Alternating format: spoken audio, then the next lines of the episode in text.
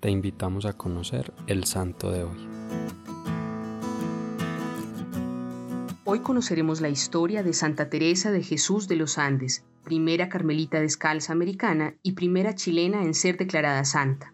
Juana Enriqueta Josefina de los Sagrados Corazones Fernández Solar, mejor conocida como Juanita, nació en Santiago de Chile el 13 de julio de 1900, en el seno de una familia acomodada de sólidos valores cristianos. Sus padres fueron Miguel Fernández y Lucía Solar. Desde los seis años asistía con su madre a la Santa Misa y a los diez recibió la primera comunión. Desde ese momento procuró comulgar a diario y mantener largos diálogos amistosos con Jesús. En palabras de las carmelitas, el conocimiento y amor de la Madre de Dios vivificó y sostuvo todos los momentos de su camino en el seguimiento de Cristo.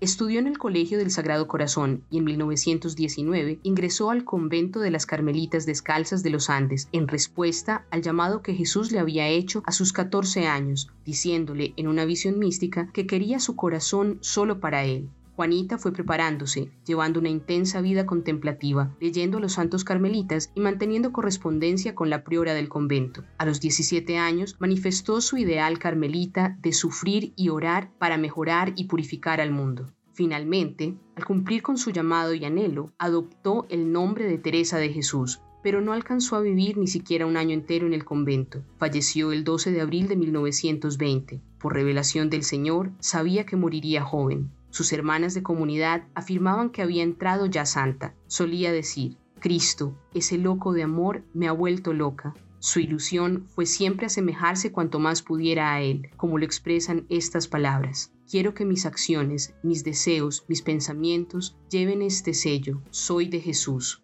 Fue descrita como una joven bellísima, simpática, deportista, alegre, equilibrada, servicial y responsable.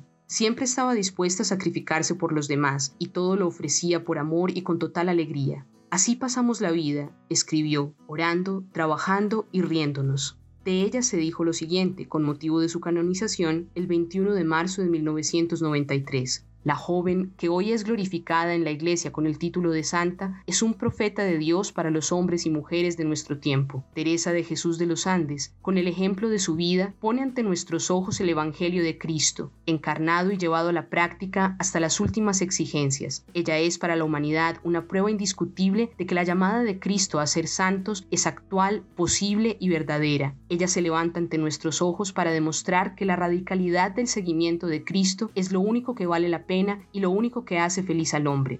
Desconcierta y crece en nosotros el gran interrogante.